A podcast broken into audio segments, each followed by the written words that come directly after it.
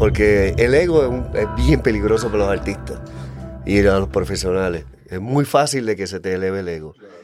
Por eso cuando yo decía donde papi, mira papi, saqué cuatro puntos en esto, fui la nota más alta, te felicito, pero ve y recoge la basura. Tiene unas funciones, tú sabes, no importa lo que hiciste, te felicito y todo lo demás, pero eres el mismo. Eso siempre lo llevo bien arraigado.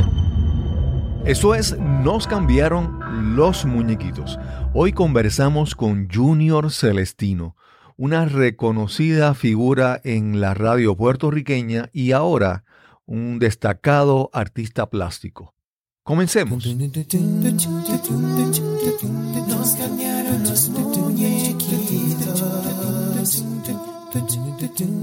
Mi nombre es Cristóbal Colón. Soy un comunicador, un bloguero, un podcaster. Y eso es, nos cambiaron los muñequitos, porque lo único constante en la vida es el cambio.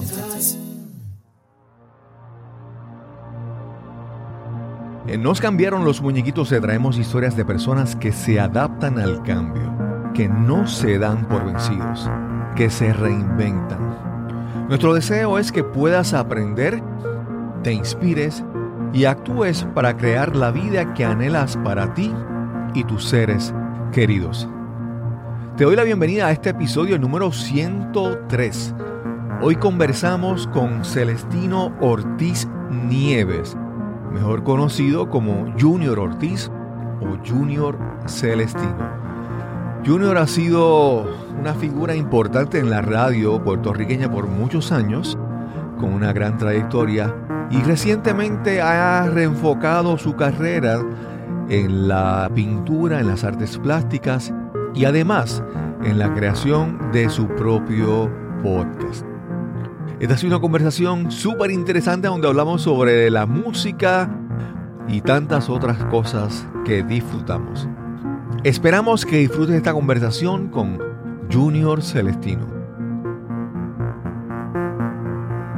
Saludos Bienvenidos a Nos cambiaron los muñequitos. La ventaja de grabar el podcast es que he tenido la oportunidad de conversar, primero de conocer a gente que admiro por mucho tiempo y luego de conversar con ellos. Y conversar y tratar de descifrar su personalidad, su trayectoria, las características que lo hacen sobresalir. Hoy tenemos la oportunidad de conversar con Junior Ortiz, también conocido como Junior Celestino, una figura en los medios de comunicación y ahora en las artes plásticas. ¿Cómo estás, Junior? Muy bien, gracias por eh, darme la oportunidad de estar aquí junto a Emanuel. Eh, y ahora pues Cristóbal Colón va a descubrir a Celestino. y obviamente tenemos aquí a Emanuel Cavazo, es mi amigo, eh, tan agradecido de él, de tantas oportunidades que... ¿Cómo está Emanuel? Muy bien, muy contento. Gracias Cristóbal otra vez por la oportunidad de estar aquí con ustedes y Celestino. Eh, qué gusto verte aquí con Cristóbal. Seguro. Sí. Eh, placer para mí. Emanuel y yo somos esos mentores mutuos. Él me da, me da mentoría en muchas cosas y yo le doy mentoría en otras cosas. Pues Junior, eh, por muchos años trabajó en 95X, una estación de radio FM, también en Alfa Rock, otra estación legendaria que ahora existe en el mundo virtual, en el Internet.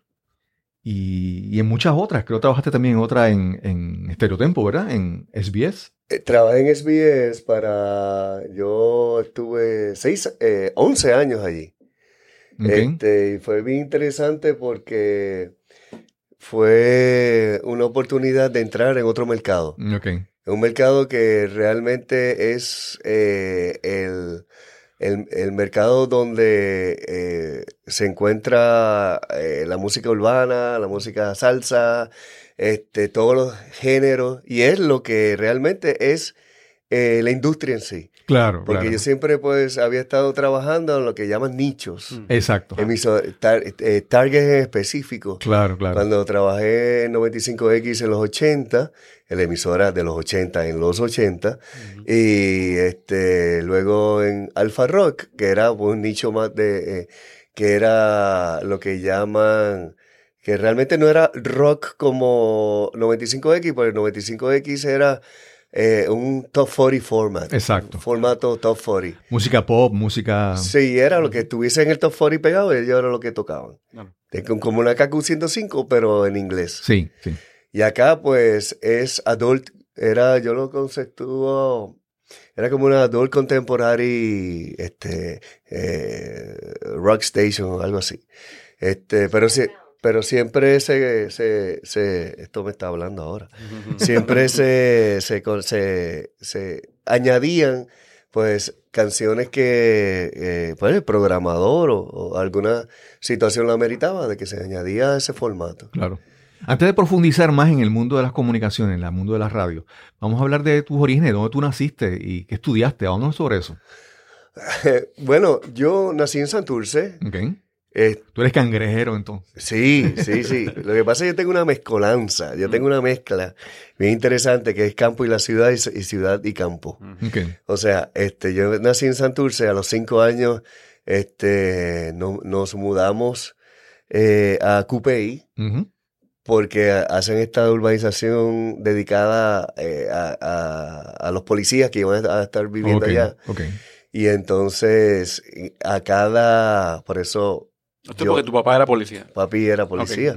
Sí, entonces, este, cada verano y eh, vacaciones de verano y de, y de navidades, yo iba para Yabucoa, No. ¿De Yabucoa? en Yabucoa. Entonces yo estuve toda mi niñez y ¿En adolescencia qué barrio de Yabucoa? en, en- era Calabaza Sodoma. Súper. Yo Entonces, soy de Yabucoa. Pues mira para allá. Yo soy del barrio del, al- del sector Varsovia, del cementerio de Yabucoa. Ah, pues mira, entonces, este, pues allí fue, fueron mis primeros inicios en el arte, porque mi tío Alejo Ortiz, un eh, maestro de muchos años de experiencia en lo que era educación física y arte, pues yo cogía para entretenerme, yo era o a la bicicleta o estar en el monte este, buscando eh, frutas o qué sé Ujú. yo, o acompañaba a mi abuelo también en la finca, y lo demás era dibujar. Y yo cogía esos libros de, de dibujar, entonces yo hacía mis asignaciones y ahí dibujaba con él. De hecho, hicimos un ejercicio hace poco, el año pasado, de que nos tomamos una foto y, dibu- y pintamos este, como está Yabucoa ahora, en el mismo sitio donde nosotros lo hacíamos cuando yo chiquito. Wow. Wow. Bien interesante. Entonces, este, y eh, siempre mantengo al tanto a mi tío con lo que yo he hecho en el arte. Entonces él dice, mira, y- y- y te- y me da, este, ¿cómo se llama? Eh, Nostalgia. Sí, pero una, una cosa de que orgullo, Claro. porque él dice, mira, a él yo le enseñé y ya estaba en el Whitney, ya estaba... y no, entonces los demás dicen, uh, espérate, estamos hablando de... O sea, que la semilla del arte vino desde tu tío. Sí, sí, sí. Mi tío es el, ha sido el artista, este, y este, él todavía pinta. Todavía pinta, ya se retiró como maestro y se dedica ahora a dar clases ok. a comunidades y eso de una manera. Y cuando decides entrar ya a la universidad, ¿qué decides estudiar? ¿Qué estudiaste? Pues mira, yo cuando voy, pues yo tuve esta, esta, esta, esta situación que no es como ahora que los estudiantes pues los van guiando. Y pues uno, yo siempre fui, mira, en la escuela yo fui el que hacía la, esco- la, la escenografía.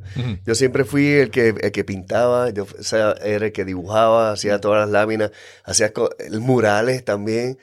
Pero además de eso, además de eso, pues yo era eh, ¿En qué escuela estudiaste? eh, la primera en la eh, escuela nueva de Cupey Ujú. y luego la segunda unidad de Cupey, que ahora se llama eh, Correger.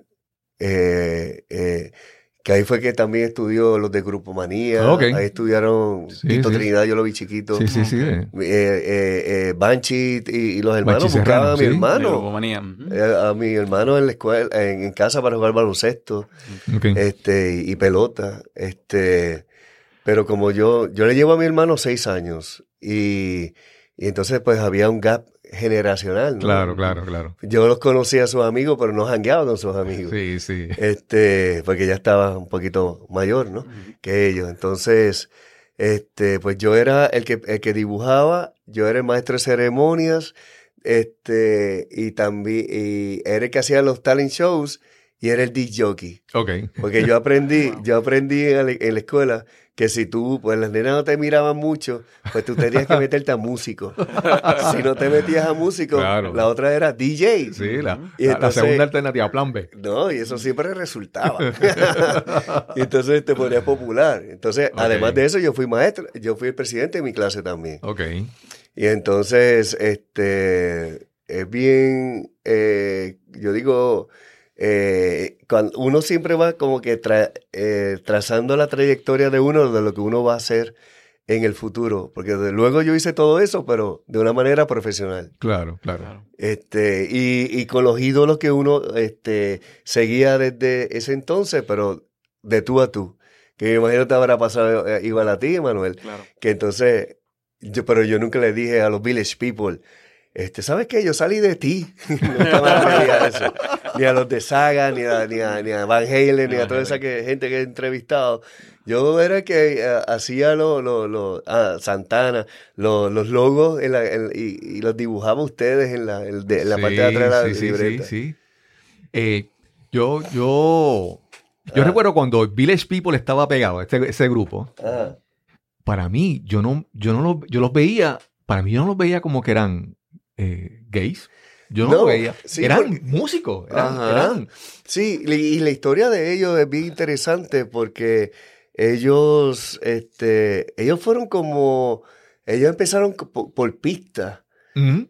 eh, porque tengo entendido de que el que empezó, el que escribía las canciones, pues él quiso hacer este grupo eh, eh, enseñando los roles de macho de la sociedad. Sí, sí, eran, eran personajes. Y entonces eran personajes, pues el macho, el ciclista, El policía, policía. el constructor. Entonces, pero era quizás de una manera, no sé si mofándose o, o- o- y- y porque eran todos gays. Claro, Pero a claro. nadie le importó eso, porque este, ellos fueron un supergrupo. Yo recuerdo que yo, este, yo repartía periódicos para ese entonces. Y yo compré el disco de, de la película Sí. y ellos vinieron aquí a Puerto Rico pegados, pero cuando estaban súper pegados. Can't Stop the Music. Can't. Stop the Music. Y yo decía, eh, pero es, es que te digo, es como, como una, una época diferente. Yo no Sí. sé si es que tú, la mentalidad de uno era diferente, Sí, que uno disfrutaba la música. claro. No, no veía esas cosas. Estamos hablando del 70 y algo. este, Sí. Yo aprendí mucho de lo que es la música eh, de los 70, por- aunque era menor, pero fue porque me crié con mis tíos. Claro. Claro. Mis tíos estaban en, en plena época este, de, de Saturday Night Fever. Fania. Mis Sí. tíos ahí en Yabucoa tocaban en orquesta. Ok. Otros bailaban y ganaba competencia.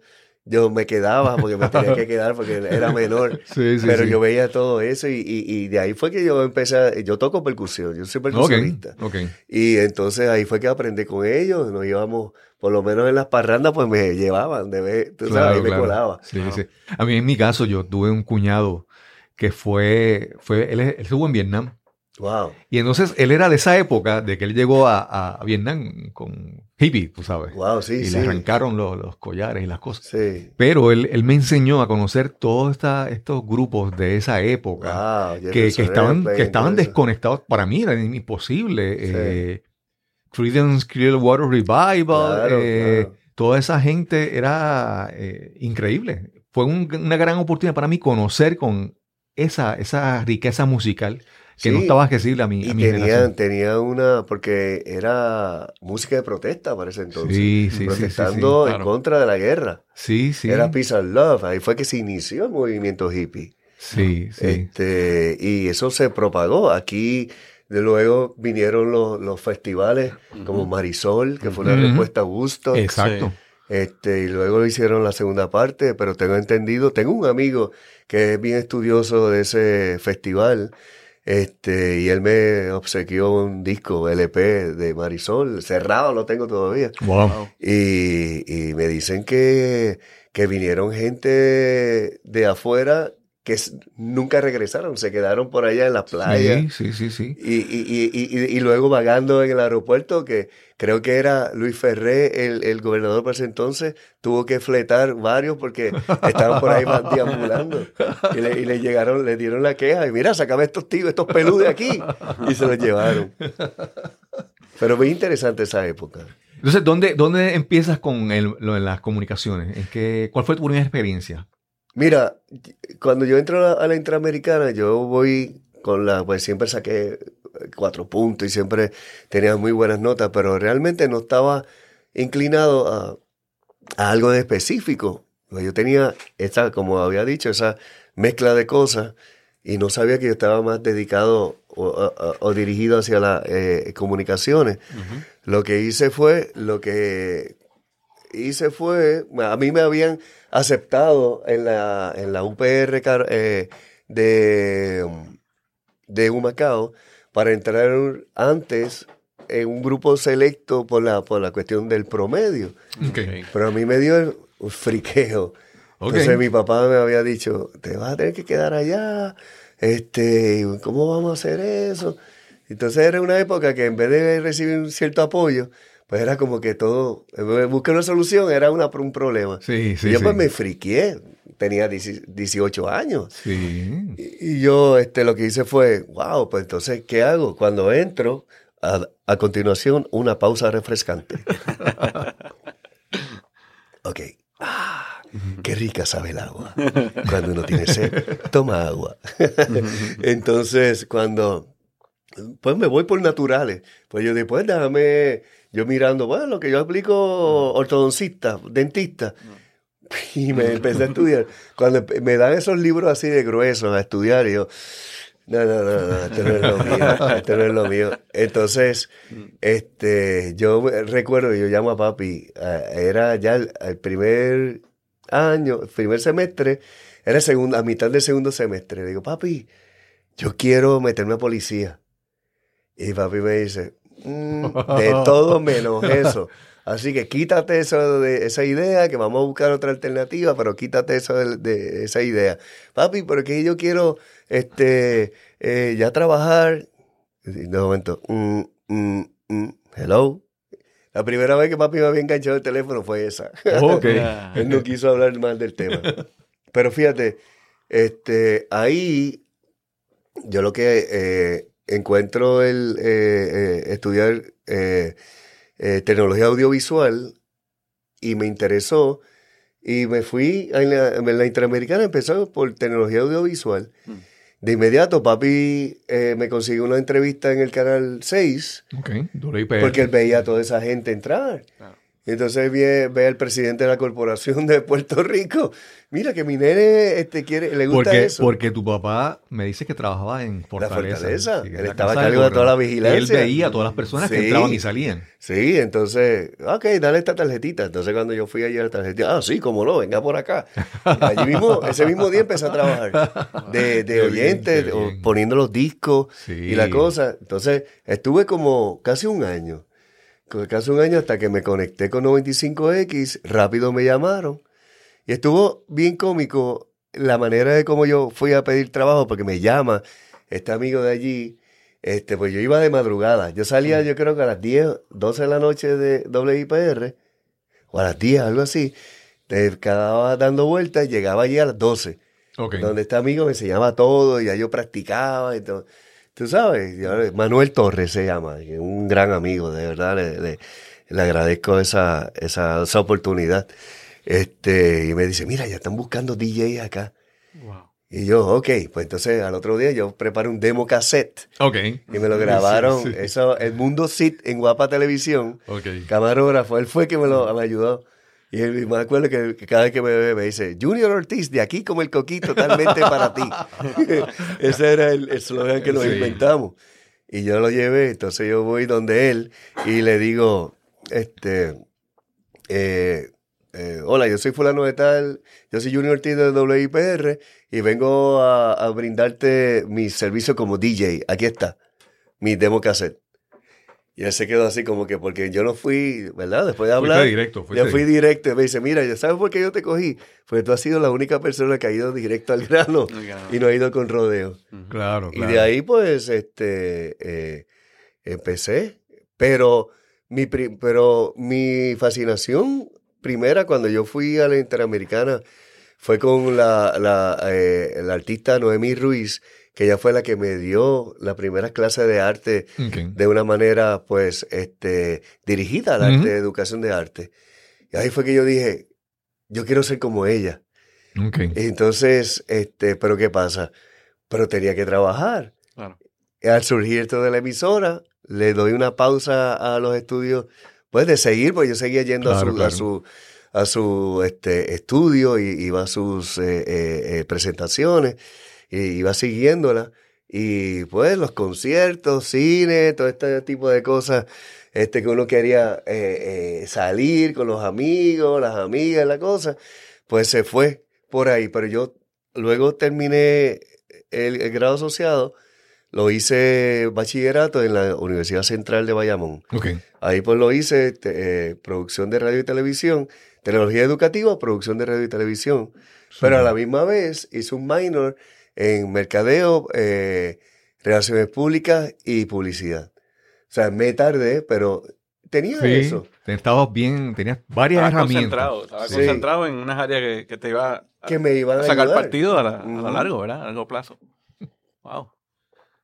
No, eh, me- eh, estaba pensando que, que cuando hablabas de que en la escuela superior, entonces lo- el- Sí. los que conseguían las chicas eran los músicos, plan B eran los, los, DJ, los. DJs. Si no, si no sabes tocar, ponte a, Claro, a- a claro, y tocar. entonces eh, ahora estando en 95X, eso, la- las llamadas, y entonces ya eras la, la figura mítica, la voz que está detrás de un micrófono, y las chicas entonces también te Pero- buscaban. Sí, no, no, no. Ahí, este, sí, y fíjate, yo siempre fui me- bien timidongo para eso.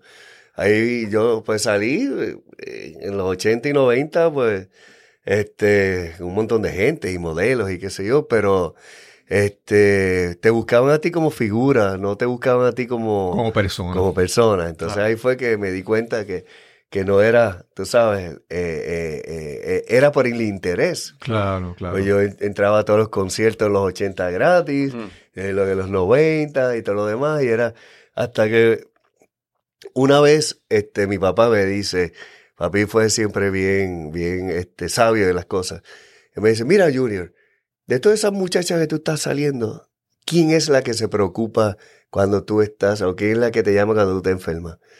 Fíjate, eh, fulana, Mm. con eso te lo digo todo. Era para que fuera recogiendo. Claro, claro. Y esa fulana, pues, Wanda, mi esposa actual. Súper, O súper. sea, tu papá era tu ancla en este... Sí, lo que pasa es que no termina el cuento. Cuando yo empecé, cuando yo empecé a, a- a salir con mi actual esposa, con mi actual no, con mi esposa, este, Sí, sí, eh, vale yo le digo, yo le digo, mira papi, yo creo que tú conoces al papá de la muchacha con quien yo estoy saliendo. Sí, ¿cómo se llama? Eh, la hija del capitán Roble. Y ese capitán Roble fue este el que le dio clases a papi en la academia de la policía. Un señor bien respetado, y me dice, ten cuidado como tú te portas con esa Más te muchacha. vale, más te sí, vale. más te vale que te, portes bien. Y yo, "¿Eh?", tú sabes. y, y- y- y los otros días estábamos ah, eh, eh, compartiendo esa anécdota con, con don Manuel. Este, él ya todavía vive y ha escrito ya como seis libros. y Wow. un señor bien intelectual que yo respeto y admiro mucho. Este, y ahora pues soy parte de la familia. Súper, súper, súper. sí. Entonces, cuando llegas hasta a la época de Alpha Rock, eh, es la parte Sí. que, que ahí como eh, todo un fanático de la música, como que quiere averiguar un poco más. Hablaste un poco sobre las bandas que conociste, personas que conociste en aquel momento. Mencionaste, por ejemplo, Saga, Ajá. que era una banda de Canadá. Lo Sí. que Es una banda de Canadá. Sí. Que en, por ejemplo, en Estados Unidos no había tenido un éxito grande, pero en Puerto Rico eran leyendas. Sí. Ellos Sí. venían a Puerto Rico y los conciertos se llenaban. Brutalmente. Y en Europa también, en otros sitios, en Estados Unidos, después con el paso del tiempo, ellos grabaron, pegaron una canción en la época de MTV o algo sí, así. On the Loose y Sí. The Flyer. Eh, en tu, en tu, en tu compartir con, con artistas, ¿qué, ¿Qué experiencia tú dices, esta fue como que el momento que dices, wow, esto es lo que yo quería? ¿Qué, qué entrevista tú dices que tuviste con algún artista, una banda, que para ti fue verdaderamente gratificante? Que hizo, que de verdad te hizo sentir que habías llegado a, estar ahí cerca. Mira, eh, cuando, cuando yo empecé, la primera vez que yo pasé, que pisé 95X, aunque ya en WIPR, ya yo empecé a conocer este, artistas, porque yo ahí, al yo compartir con José Mandri, este, que en paz descanse, él tenía un programa que era antes de la hora de yo entrar. Okay. Y él me dice, mira, Junior, tú veo que te gusta la música, si quieres, entra más temprano y tú me ayudas a, a dar los, los, discos y todo lo demás. Y yo vi esa dinámica como era una entrevista. Entonces ahí yo conocí a Ayrton Moreira, Flora Purim, wow. conocí a Glenn Monroy, conocí a los de Soda Stereo por Wow. primera vez. Wow. Este, y ahí también el amor, mi, mi música favorita eh, es la música bra- brasilera y el jazz, y de ahí que sale. De ahí que, que sale. Para entrar en 95X, yo me puse a estudiar quiénes eran estos grupos de los 80 para poder saber hablar correctamente de dónde ellos claro. venían. Esa influencia, cuando yo piso que veo a Billy Idol, veo, veo a John Jett, me traen a, a Taylor Dane, ahí yo veo que son tan humanos como uno. Claro. Pero entonces, este, ustedes que han, eh, y, y que, que han trabajado con tanto artista, este, Emanuel, ellos esperan de ti el mismo profesionalismo que tú esperas de ellos. Exacto. Y tú no puedes, y en mi caso era que yo no podía defraudarlo. Por eso, pas- cuando yo salgo, me ofrece eh, eh, Billy Fourquet irme a SBS, que él fue que, que me llevó para allá. Me dice, ya es hora de que te ganes como se supone que tú ganes. Y me fui para allá, este, al yo entablar una entrevista con un ejemplo, este, con Carlos Vives, o todos estos grupos de españoles que ahora mismo, ¿cómo se llama? El de Sin Bandera, Eh, el rubio, Noel con Noel, Chariz, este, era más la, la, la, la conversación sobre música y, y, y, y- estudios de grabación, qué sé yo, Claro. que lo que estábamos en el- eh, eh, al aire. Claro. Y claro. ellos se quedaban locos hablando. Mire, ¿y cómo te fue con, con, con Eddie Van Halen? ¿Y cómo te fue? Tú sabes, y, uno compartiendo Claro, ese tipo de cosas. Porque el promotor le decía, mira, este es un rockero igual que tú. y entonces, este, eh, y era un de tú a tú. Igual que Carlos Vives, recuerdo que él salió de una entrevista de El Molusco y, y entonces lo, trajeron donde mí.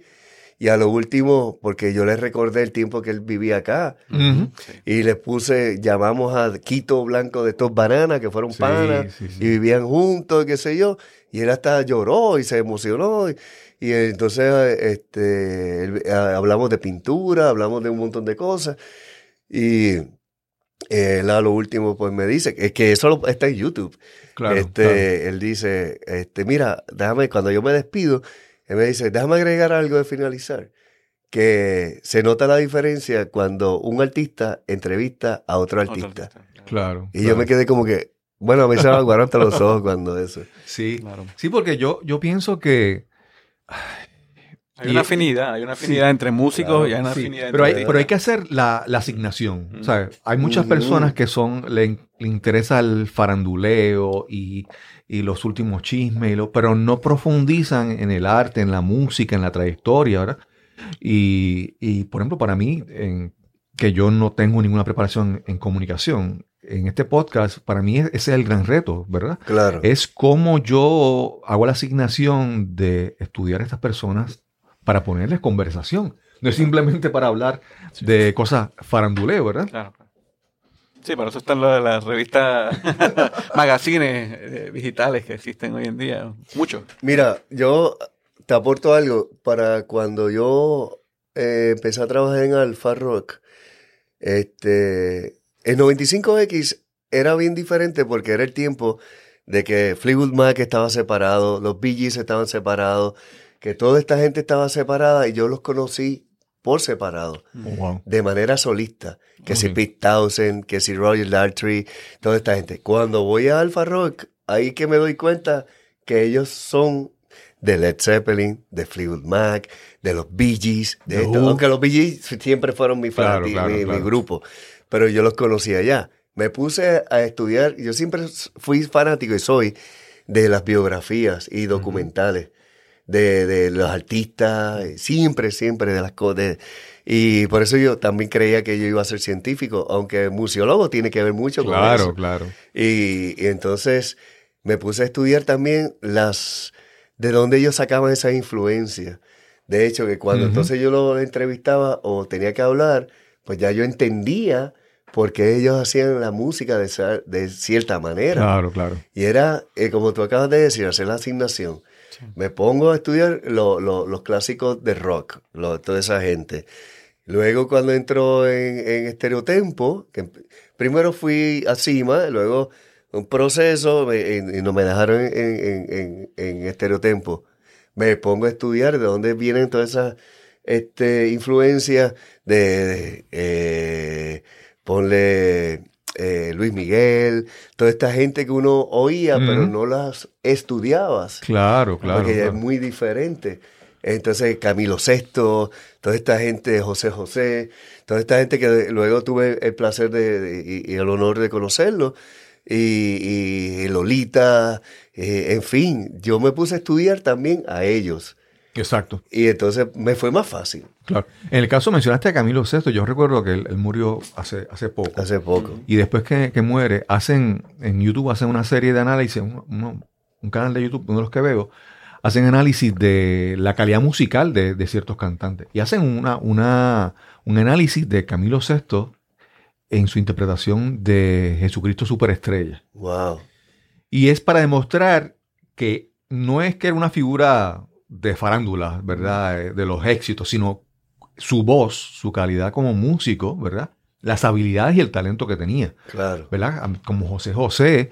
¿verdad? Es verlos desde el contexto de la música, de lo que están creando, no del faranduleo y no de que si salió con fulana o no, no. Sí, no es- la cuestión pop, no la Sí, cuestión sí, amarillenta. Es la, la cuestión de, de la, la aportación de todas estas personas. Por ejemplo, mencionaste a Luis Miguel. Ah, Él, cuando hizo unos discos de bolero era reconociendo a esta gente anterior. Sí, que a- Alejandro. O sea, Claro. Sí, sí, sí, sí, claro. sí. sí, sí. Sí, iba- Es, es el poder de la música. Sí. Es una cosa.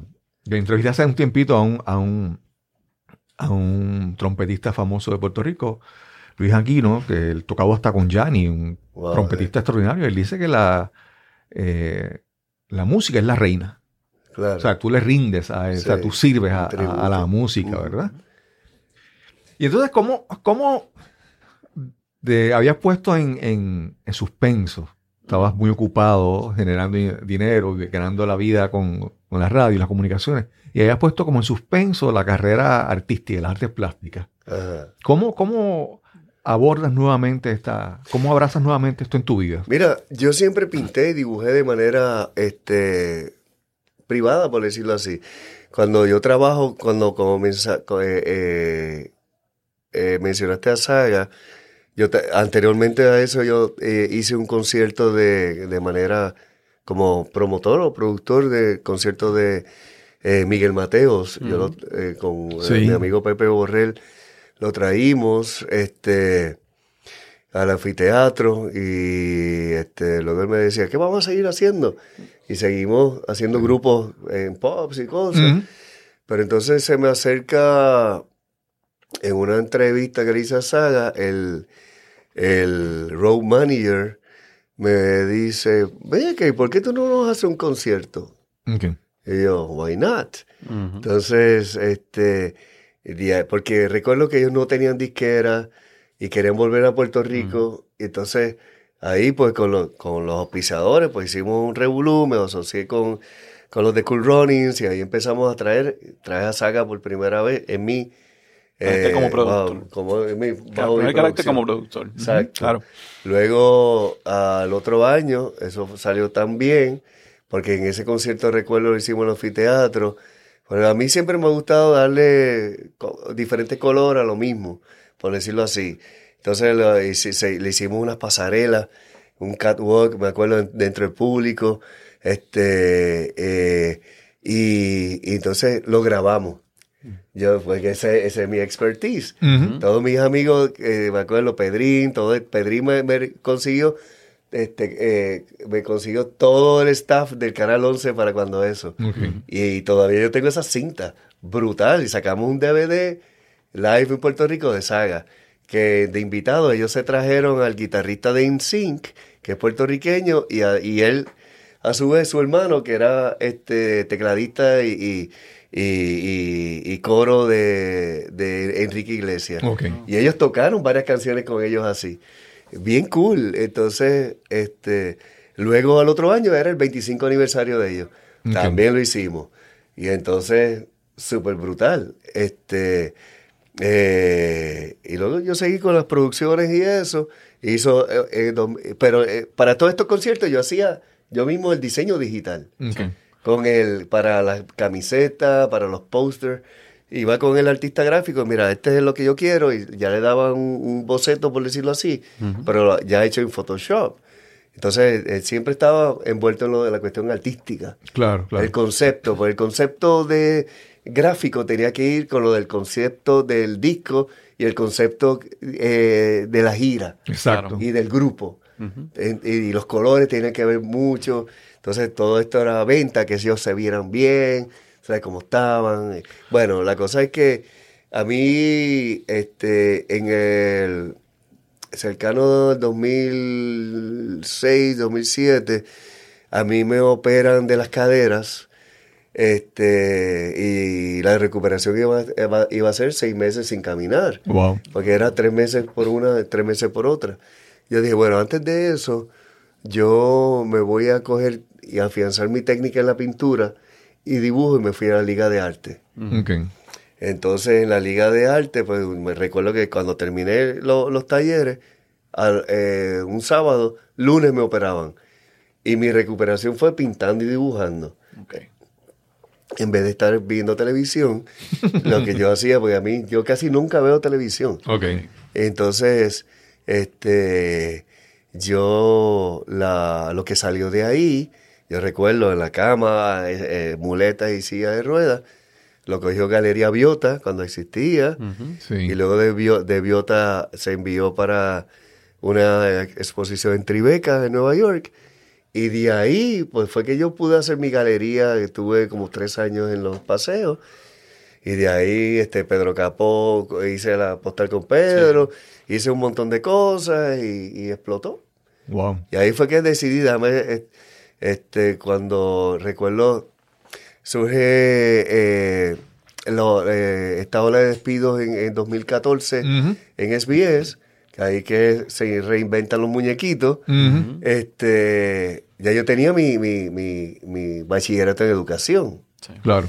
¿Qué pasa? Este, empiezo a dar clases como profesor en el CAT, porque el, el- el director de la facultad se graduó conmigo y él sabía este, trasfondo. mi, Claro. mi trasfondo, mi educación. Y, pero entonces, a la misma vez me llaman de la Universidad de Puerto Rico, este, recinto de Carolina, Humberto Nieves.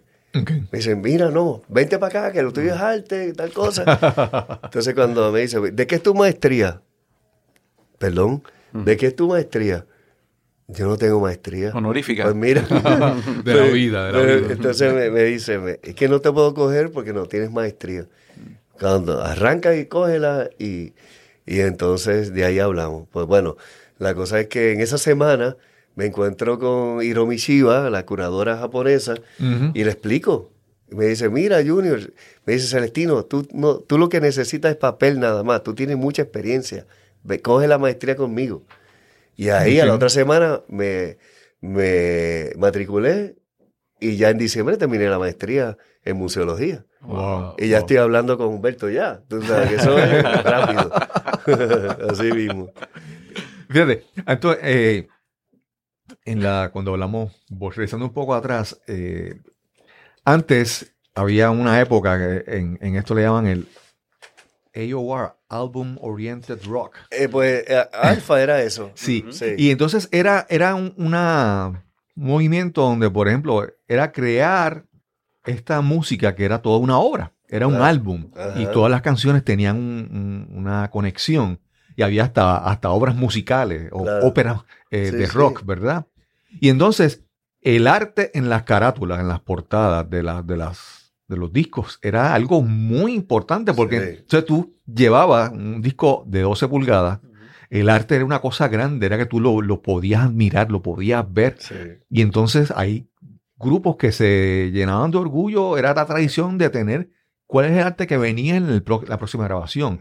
Y eran obras que eran reconocidos. Sí, Claro. reconocidos. Recuerdo, por ejemplo, Boston, que su, su eh, Sí. Kansas, Boston. había muchos que tenían. Los de Iron- Asia. de Iron Sí, Maiden. de- Iron sí. Maiden también. Sí, eran eran unas- unos artistas espectaculares. Sí. Y entonces yo me imagino que tú desde el punto de vista, me- me- como que am- amabas la música y trabajar en la radio, pero entonces ver toda esta, esta parte, ¿verdad? Ujú.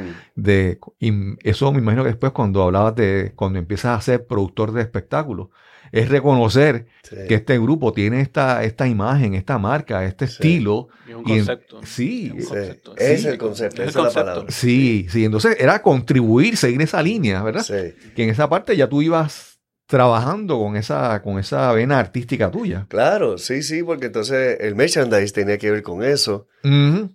Este, el, eh, el- el- los posters, la publicidad, tenía que ver todo en una, que hablara un solo lenguaje, claro que claro era la carátula del disco. Claro. claro Yo, yo creo que, eh, abordando lo que tú estás diciendo, Junior, existen dos tipos de consumidores eh, reales de música. El Ajá. que mira, el que escucha, el que mira la carátula, el que escucha la música, y el que luego que escucha la música y que mira la carátula, lee lo, lo la parte de atrás, Sí, o sí. lee eh, el, el book list, El que estudia eso. el que lo lee. Y, y yo me acuerdo de, o sea, desde pequeño tenía la, la fascinación de ver las carátulas, claro. Sí, pero ten- me gustaba leer Sí. quién era el compositor, quién era Sí. así. O sea, yo leía todo, Sí, todo, todo, sí. todo, todo. ¿Dónde se grababa? ¿Dónde se ¿Quién gra- es? todo? ¿Qué música? O sea, sí y tú decías, o sea, mira, ¿Quién este- hacía el, ¿Quién hacía? los Bueno, coros el eh, background cosa sí, y ahí uno se enteraba de cosas. claro. Por ejemplo, de que, este, por ejemplo, hay muchos. Mira, por decirte famosos. uno, por decirte uno. Eh, Juan Luis Guerra hizo un, un Lolas Mambo. Lolas Mambo, ok. sí Sale un, un- sale un trompetista de fondo. Nunca dicen que es Chris Botti. Ah, sí. Tú lo, sí, tú lo descifras, sí. tú lo descifras cuando agarras Lo y buscas. Y Sí, lees. sí, yo recuerdo haber visto Sí. eso. Lolas Mambo está Chris Botti, uno de los trompetistas eh, internacionales de mayor renombre. Sí. Fíjate. ¿qué, qué casualidad que estabas pensando, que mencionaste eso, porque yo estaba pensando, por ejemplo, haber visto en, a Paul Simon con la gira esta de Graceland, Ajá. que eh, Paul Simon, él, tú eras un artista reconocido, pero cuando estaba el, el, con el, el boicot a, Saura- a África del Sur, a Ajá. Sudáfrica, y él eh, no era, no, no hay un boicot cultural, o sea, no, no, nadie tocaba allá y era. Entonces él se inventa este disco que fue Graceland, que, que es música, lo que llaman World, World, World Beat. World Beat. World sí. Y entonces eh, fue el éxito, él pegó, y entonces de repente él cambió la visión hacia, hacia África, ¿verdad? Hacia, hacia los músicos. Pero entonces yo recuerdo en la, en la gira de él, un, un- un trompetista rubio, con una música así, una, una camisa llena de colores, porque era, ¿verdad? El, el tipo eh, con música. ¿Y quién era? Chris Botti. Y después tú ves cómo este músico que empezó allí, digo, no, no, no empezó allí, pero fue de sus inicios, él después ahora se ha vuelto un... Sí. Sí, Una es- estrella Es, de- de- es una estrella, sí, de la, Sí, sí, sí. de la Entonces, música. tú vas y buscas este, Michael Jackson, No, eh, claro. eh, que entonces el solo de, de Beat It era Eddie Van Halen, Eddie Van Halen. y un Sí. montón de otras cosas así. Y era, tú te enterabas. Sí, sí, y, sí. y- y- y yo como DJ, este, a mí nunca me gustó escribir lo que yo decía, porque yo elaboraba eh, según lo que yo estaba viendo, y cuando leía del mismo LP, pues de ahí yo sacaba cosas, de esa misma información. Claro, este, una, interesante. una de las cosas que siempre me, me pasaba con Junior cuando le llevaba a algún artista a, a- su entrevista es que ellos decían, esta es la entrevista, eh, si era de noche mayormente era la entre- esta es la mejor entrevista que me he hecho en todo el día. Y perdonando sí. a los otros colegas, Sí, pero, sí, pero es que la manera que ellos salían era otra.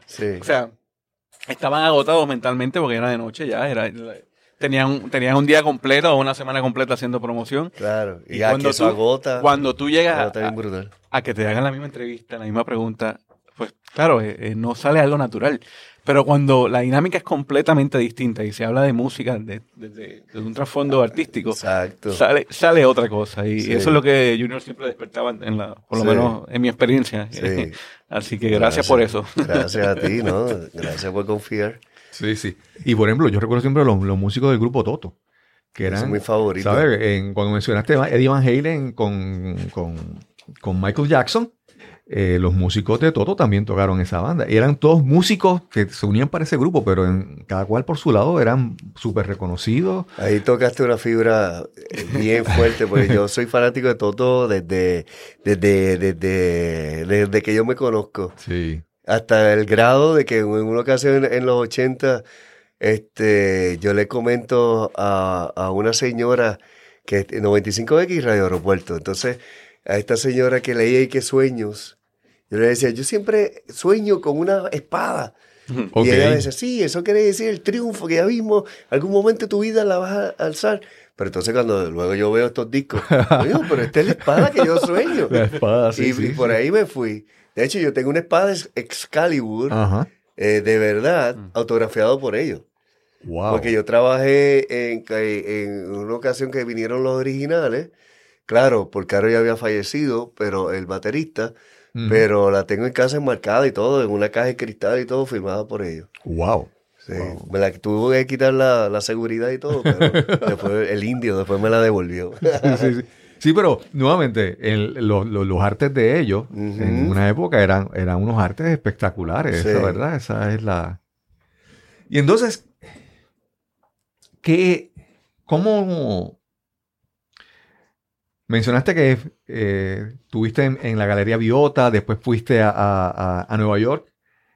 ¿Cómo sigue, abunda un poco más después tu trayectoria exhibiendo tu trabajo fuera de Puerto Rico? Mira, este, a mí me encanta Nueva York y este, a mí tuve, eh, gracias a los amigos músicos, pues ellos estaban relacionados también con, con eh, galerías y bueno, en una ocasión a mí eh, recibo esta, esta invitación del Museo del Barrio, porque por medio de unas amistades allá que tienen que ver con, con, educa con sitios culturales, entidades culturales, pues me dicen, tú a quien tienes que ir al Museo del Barrio. Y voy allá de parte de, de esta amiga y me entrevista a la curadora y todo lo demás, y chévere. Pero de momento, eh, recuerdo en el 2000, temprano 2010, eh, finalizando el 2016, me recibo una invitación de parte de ella, era una convocatoria para la Bienal 2017 en el Whitney. Y yo recuerdo, me se me había olvidado. Entonces, cuando yo veo, diantre, era hasta hoy, espérate, déjame, es hasta hoy. Yo lo llené y era, se llamaba The Depth Fair, este, y era, se basaba en cómo los artistas de Puerto Rico podían hacer su arte bajo la cuestión esta de la ley promesa y la deuda. Y yo llené, la cosa es que el Día de Reyes, recuerdo, recibí la aceptación de ser uno de los 10 artistas seleccionados de Puerto Rico. Para estar en la Bienal 2017 en el Whitney. Y yo, yo me acuerdo que yo di la noticia, la leí llorando, yo ni lo creía. Y entonces ahí sí mismo, esa invitación se la llevé a Noemí Ruiz, esto en 2017. Sí, tu primera profesora en la Y yo le dije, esto se lo debo a usted. Wow. Y nosotros nos abrazamos y lloramos y me dice, esto no, no, lo debes de, de, agradecer a mí, eso porque tú seguiste. Claro, claro. Y yo, pero es que siempre que te vi quise ser como tú. Y mira, mira los frutos. Qué bien, qué bien. Y entonces de ahí, olvídate, estuve en Whitney, luego eso mismo lo pasaron al Museo del Barrio. 2017, aquí nosotros eh, pasando lo del huracán y yo allá, este, mi arte eh, en, la, en la alta esfera del arte. Y de ahí pues se fue diversificando la cosa. Este, y, y una de las razones de la cual quise eh, hacer la maestría en museología, era para entender más lo que yo estaba haciendo, entender más lo que los otros estaban haciendo. Claro, claro. Y como conservación de este, qué hacer para preservar el patrimonio de Puerto Rico, este, pues, el arte, la música, este, todas estas expresiones artísticas componen lo que es la cultura de un pueblo, de un país. Y todo esto, pues a mí, pues me ha sido, este, sigo trabajando, y yo pinto prácticamente todos los días. He tenido el respaldo también de, de artistas como Rafael Rivera Rosa, como mentores. Este, ahora... Eh, eh, residencia, ¿verdad, con él? Sí, porque como vivimos cerca, yo voy a su, taller y, entonces he estado este, bueno, bajo su eh, ala, por decirlo así, bajo su mentoría y, mi arte me ha cogido un vuelo. Entonces, dadas las situaciones también de pérdidas, pues como mi papá y mi mamá, también ha cogido otro vuelo. Porque se ha puesto más personal, que eso es lo que te identifica a ti como artista. Claro, claro. Wow. Y antes mencionaste a tu papá, ¿verdad? Que falleció hace un año. Eh, y él de principio te, te, siempre te mencionaste que era como el ancla, ¿verdad? Como que yo, lo mencioné Y entonces, cuando, cuando tú decides, entonces, eh, ya en el mundo del arte, tu papá, tu opinión sobre, o sea, la opinión que él tenía sobre tu arte, ¿tuvo, tuvo oportunidad de decirte algo? ¿Cómo, ¿Cuál era su impresión sobre eso? Cuando, cuando yo siempre le llevaba cosas, siempre le llevaba, este, cuando hacíamos, me acuerdo, el merchandise de los grupos, siempre guardaba una a él y a mami. Entonces yo le decía, mira, esto lo hizo yo. Porque como papi viene de la vieja guardia, Exacto. pues no ven como el, arte como un medio, una profesión. Ah. Pero a él le gustaba, eso lo hiciste tú. él me preguntaba. Una vez me recuerdo que había unas pinturas que iban para Nueva York y me dice, y de, ¿esas son tuyas? Y yo, sí, son mías. Oye, pero ya papi ya estaba empezando el Alzheimer. Entonces me dice, este, parecen profesionales. Imagínate, parecen profesionales y van para Nueva York. Cuando sea profesionales, ¿a dónde vamos a llegar? Claro, claro. Pero yo siempre me lo, me relajaba porque papi eh, tenía ese humor así. Yo recuerdo también que él, gracias a él, pues le he logrado mantener porque el ego es, bien peligroso para los artistas y a los profesionales. Para todo el mundo, pero para los artistas más todavía. Más todavía. Es muy fácil de que se te eleve el ego. Claro. Por eso cuando yo decía donde papi, mira papi, saqué cuatro puntos en esto, fui la nota más alta, te felicito, pero ve y recoge la basura. Era como que tiene unas funciones, o sea, no importa lo que hiciste, te felicito y todo lo demás, pero eres el mismo.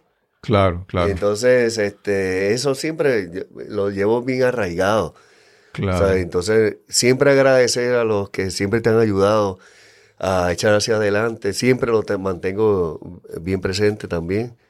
Por esa enseñanza que, recibí de él. ¿A qué, te, ¿A qué tú le atribuyes ese nivel de adaptación que tiene? Porque acá, ah, bueno, has tenido muchos mentores, ¿verdad?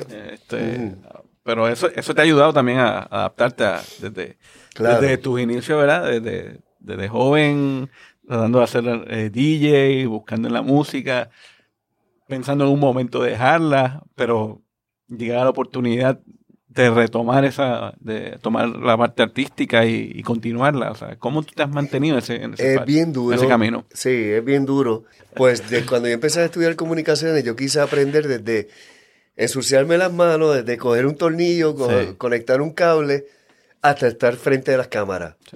Que eso, pues, gracias a Dios, pues, lo, he logrado.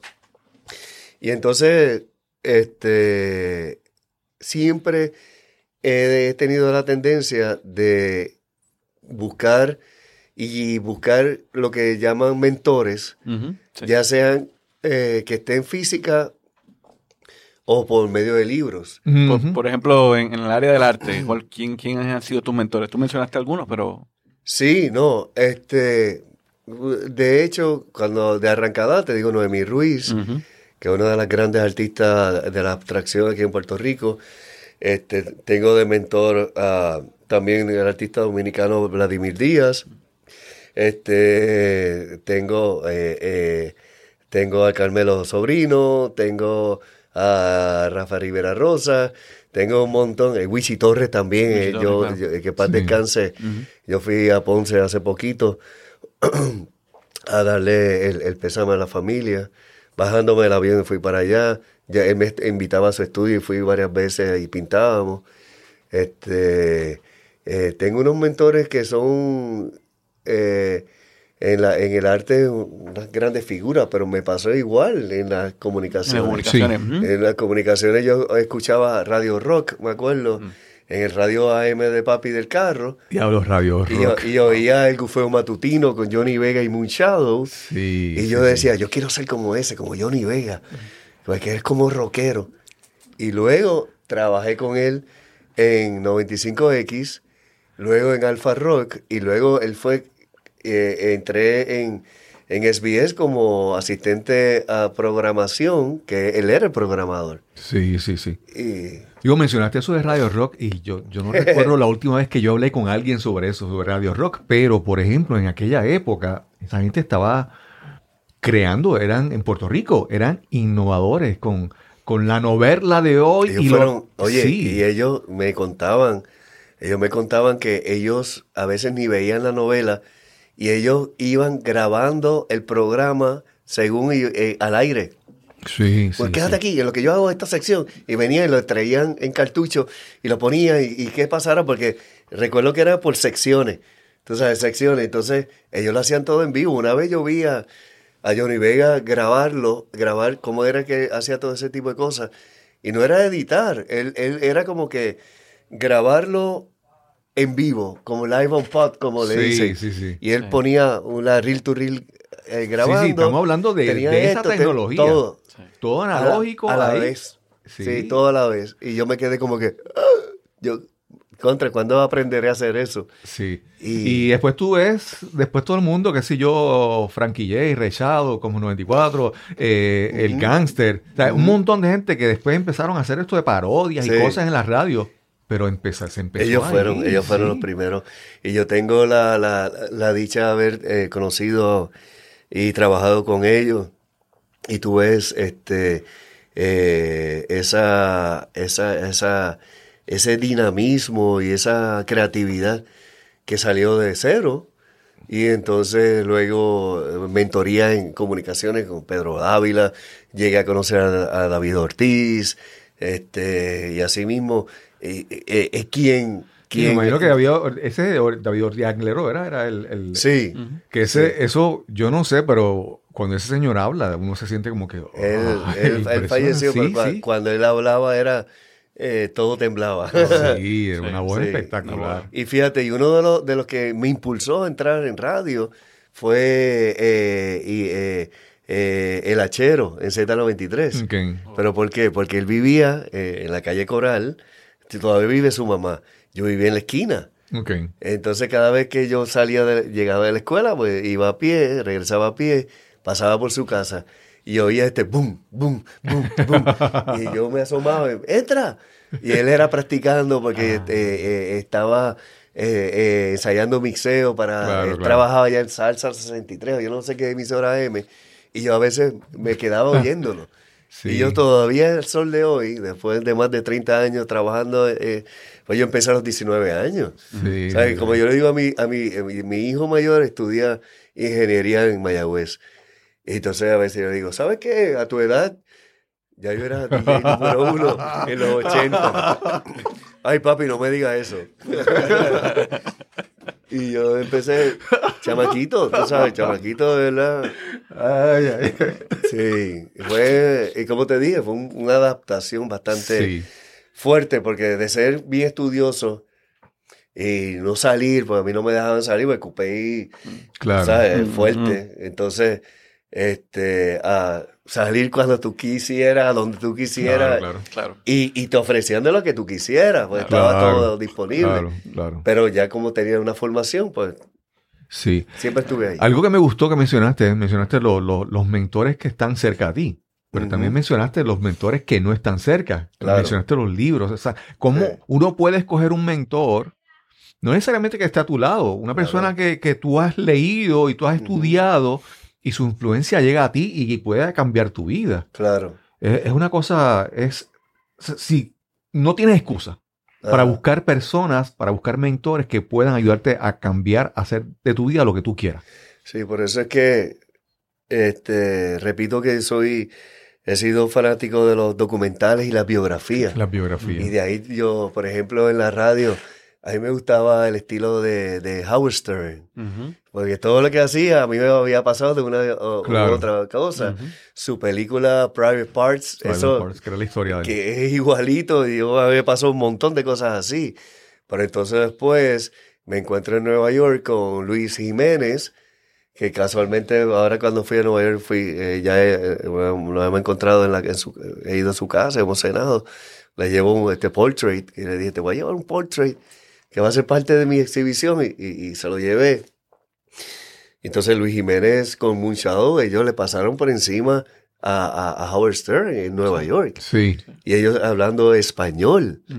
Tú sabes, con, con, con, eh, no me acuerdo cómo era el show ahora mismo, pero que lo- y Howard Stern me cuenta Luis Jiménez que Howard Stern tuvo que ir a conocerlo y fue con las cámaras y todo el estudio Wow. a ver por qué eh, los números habían bajado. Claro, claro. Y él fue que lo sacó como que de la, de- del cuadrante. Sí, sí, sí. Ahora mismo estás, estás en, estás fuera de la radio. Eh, sí, eh, yo digo que no es que esté fuera, yo siempre he estado aquí. Sí, no, no, pero, pero ahora, ahora vamos a ver porque tú tienes otras, otras, otros inventos. Sí, porque yo soy, yo soy la voz del canal de Tiva TV. Ok.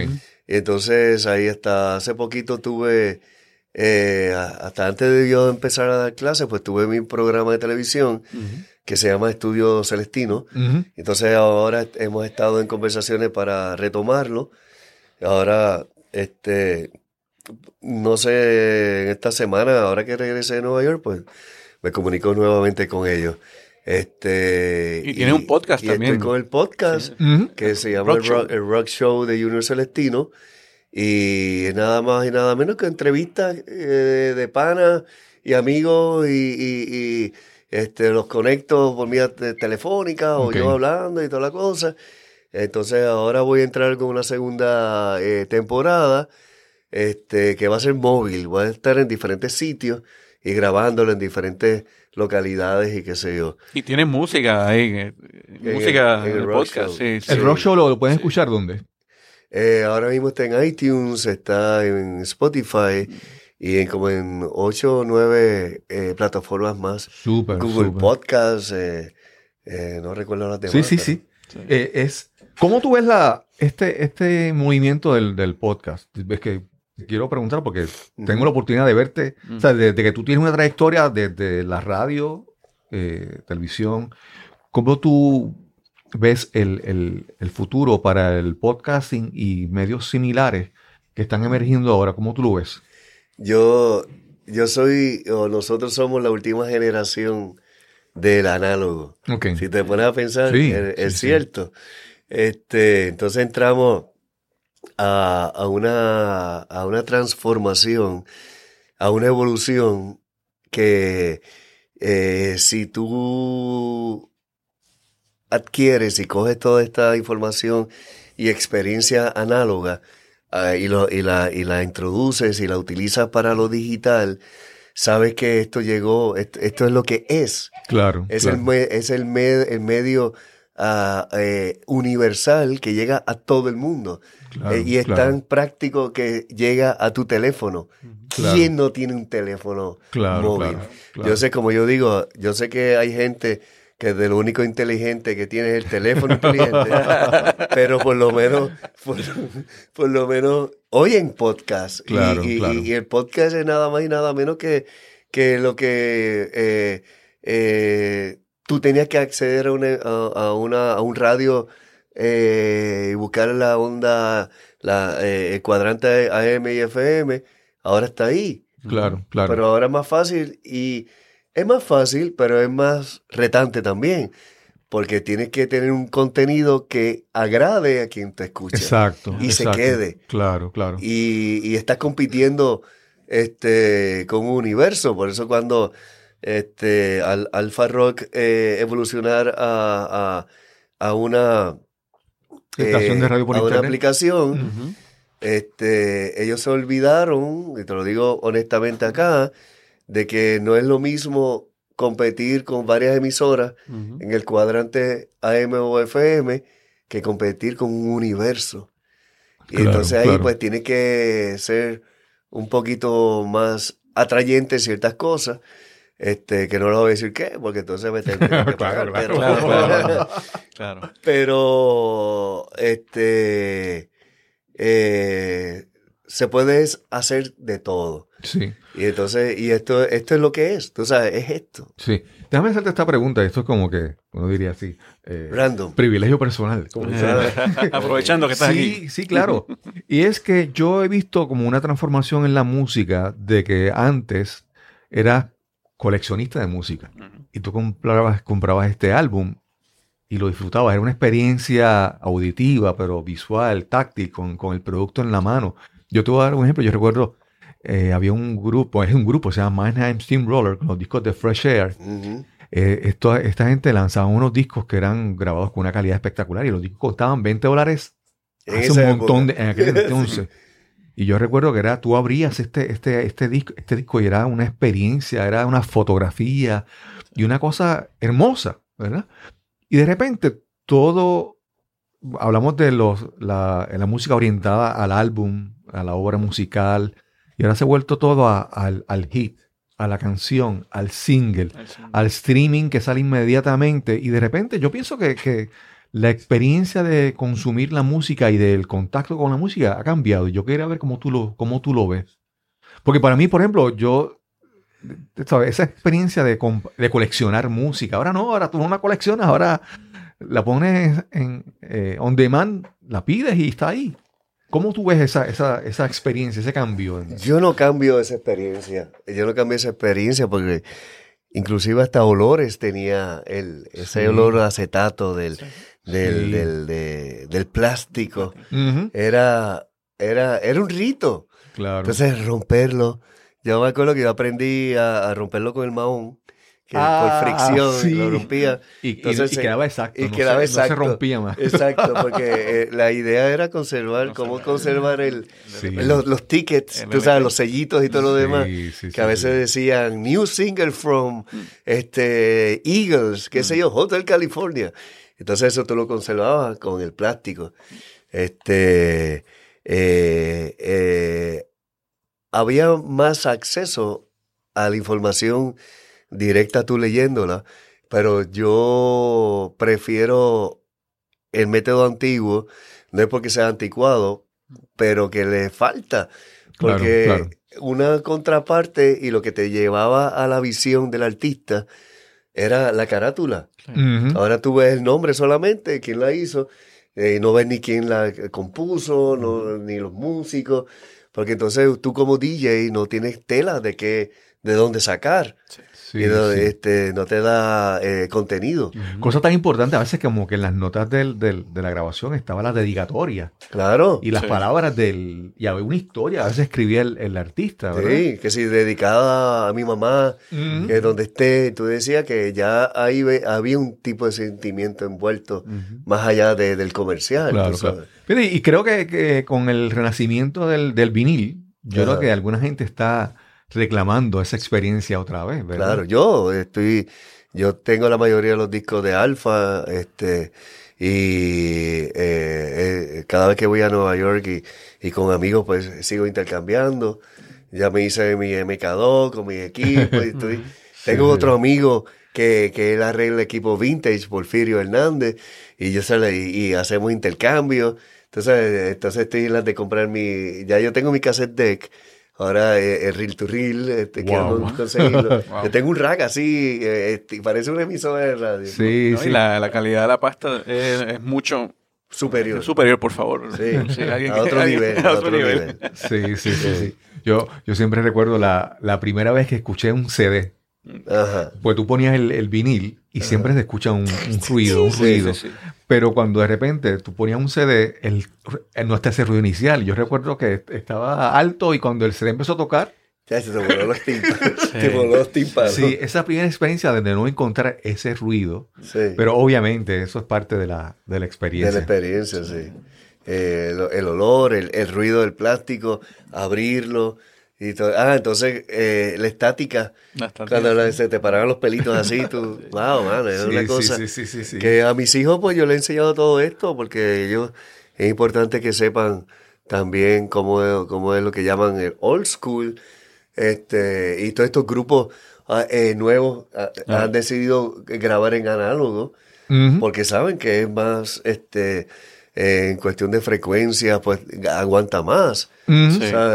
Frecuencias altas, medianas y bajas, y se oye más gordo, parece más grueso. Sí, la variación claro, de claro. frecuencia es, dist- es totalmente distinta. Sí. Lo que, creo que algunos, algunos eh, artistas se están dando cuenta de eso. o sea, Claro. de, de nuevos emer- o sea, Sí, emergentes. y, y son, y son gente que saben, que han estudiado Sí. y, y- y- y saben por qué lo están haciendo, Sí, tú sabes, sí. por Tú- la cuestión sonora. Tú, Sí. tú, concu- tú puedes decir que ahora se, se consume más música, ¿verdad? El- se puede consumir, hay más variedad, Yo, yo entiendo de que sí. pero la calidad es la, la diferencia. Exacto. Hay más variedad, hay mucha Sí. variedad, pero la calidad es lo que... Lo que hace la diferencia. Sí. Sí. Sí.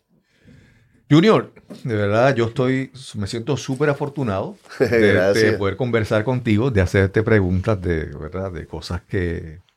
Hemos abarcado de todo aquí. Sí, sí, Ha descubierto, como dije, Cristóbal Colón descubre a Celestino Junior Ortiz. sí. Yo, yo recuerdo en un momento yo, yo quise ser locutor de radio, pero no, no. Hice, hice pruebas en emisoras de radio en, en Mayagüez, estudié en Mayagüez, entonces no, eh, obviamente no, ¿verdad? No, no pude hacerlo. Y el, pod- el podcasting para mí ha sido eh, reivindicar, reconectar con esa experiencia que en algún momento no pude hacerlo, ¿verdad? No, no sé por qué no, pero lo haces excelentísimo. Sí, es que yo, obviamente, con el paso del tiempo he descubierto que no es tanto lo hablar, sino qué es lo que dice, ¿verdad? Claro. Es la, Eso, es- eso tiene mucha razón. Y ahora, por ejemplo, este, todo ha cambiado porque antes el locutor tenía que tener esta voz así, registro, claro, bien claro. grueso y qué sé yo. Tú tienes voz de locutor.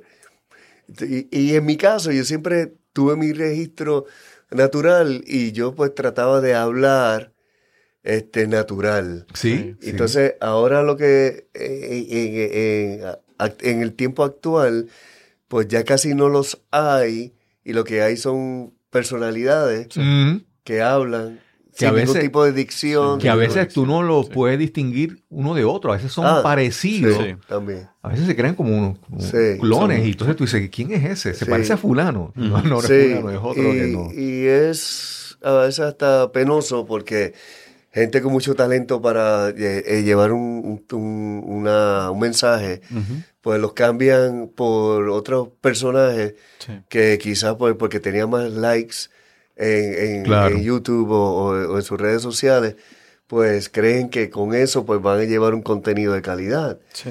Este, pero hay que ver este, y poner eso en, en una balanza.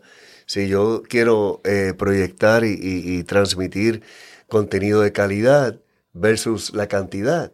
Claro, Entonces hay, que, hay que ver eso. Sí. Y en este tiempo, eh, especialmente en Puerto Rico, pues nosotros tenemos que velar por la calidad, Porque este, estamos pasando por eh, situaciones de salud mental, salud de autoestima, Sí. todo esto, eh, dadas las situaciones atmosféricas que nos han afectado, más las cuestiones claro. económicas que ya estaban y se descubrieron dadas esas circunstancias. Este, y eso le, le, le golpea, golpea eh, la yugular al puertorriqueño. Claro, Y necesita sentirse orgulloso lo que es y sentirse que ellos son importantes. claro. Pero no solamente es el bachateo, el relajo y la cuestión. Se puede, pero de una Claro. manera más sana y, y- y edificante. Sí, esa palabra es importante. Además, Edificar. estar, estar detrás de un micrófono eh, es un privilegio y, y- Una responsabilidad. y una responsabilidad a la misma vez. Bien grande. Muy grande. Sí, sí. Que, que espero Yo, que. yo te voy a, te voy a, a recomendar una película que se llama The Fisher King. Sí, yo la vi ¿Te con, la viste? con Robin Williams Really? y I Brutal. Got the Power, la, canción- la canción. Ahí mismo. Sí, que sí, este era- DJ súper famoso en Nueva York. el- eh, Está el tiempo de los, de los yuppies. Sí. Entonces él eh, recibe esta llamada y entonces este, él pues estaba con el ego sum- sumamente inflado y habla mal de los yuppies. Esos yuppies deberían de aniquilarlos Ujú. todo, qué sé yo. Y esa persona no estaba bien mentalmente al otro lo, día. Lo tomó en serio. Lo tomó demasiado en serio y, y disparó un montón de Pero gente. fue un cine y disparó un montón de gente Sí. o algo. Y, Sí. y el locutor, el Dick Jockey, terminó en la calle. Sí. Y ahí conoce a Robin Williams, que era este, este deambulante. Sí. Este, persona sin techo. Entonces lo co- la, la co- la cosa es que él descubre el, di- el DJ este que, y Robin Williams le ayudó a sobrevivir en la calle y todo lo demás. Y se dio cuenta que él se volvió loco porque una de las que mataron era la esposa de él. Sí. Diantre, cuando entra yo me quedé como que... Bueno, el, Y eso, esa película es bien importante. Mencionaste algo al principio, era el ego. spoiler alert. El ego, el ego. Sí, el ego, el ego. eh, el- Sí. entonces el, el locutor estuvo abajo y vuelve otra vez y sube. Y vuelve, vuelve a caer otra vez Sí. en el ego. Sí. Wow. Uno pensaría que vamos a hablar aquí de música, pero hablamos de tantas cosas. Sí, yo, yo- yo creo que hay que poner un cintillo de o un spoiler alert antes de que Sí. de contarlo Cosas, completo. cosas, cosas, como tú dices, edificantes. Junior, gracias de verdad, gracias de, de todo corazón por tener la oportunidad de conversar contigo y, y enriquecerme de ti, de tu experiencia. Bueno, para mí yo soy un libro abierto y realmente gracias a la invitación de Manuel, la, la tuya, Cristóbal, de todos ustedes que están aquí, de, de oír una historia que es una historia que no me dijeron, es una historia que yo viví y mi Sí. historia es para contarla. Claro, que, que bien, que bien. Emanuel, gracias nuevamente. No, gracias a ustedes. Sí, a ustedes, sí. a Yo, Cristóbal. si puedo, trato de que Emanuel esté lo más posible aquí conmigo en el podcast, pero Yo, yo le digo el, el, el, el hijo de Ricardo Montaner. sí, sí, Sí, así que- mismo.